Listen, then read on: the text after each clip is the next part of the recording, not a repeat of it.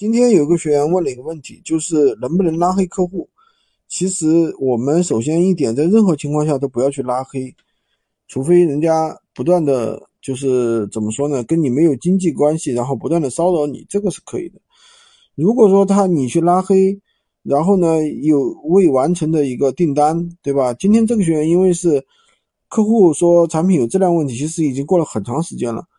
然后来找来找呢，我们这个学员呢就不想处理，就说这么久了，我怎么给你处理啊？其实这种情况的话，如果真的有质量问题，你如果首先是在拼多多的货啊，你还是得给人处理的。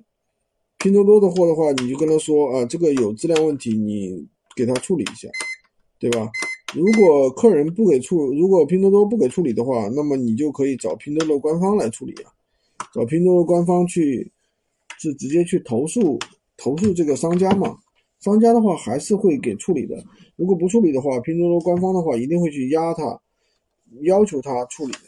所以说这个事情的话，大家怎么说呢？首先一定不要去拉黑，拉黑的话有可能那个客户的话会把你投诉掉。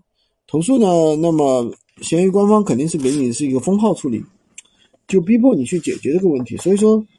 最好不要这样去干啊！这样去干的话，对你自己账号没有什么好处的。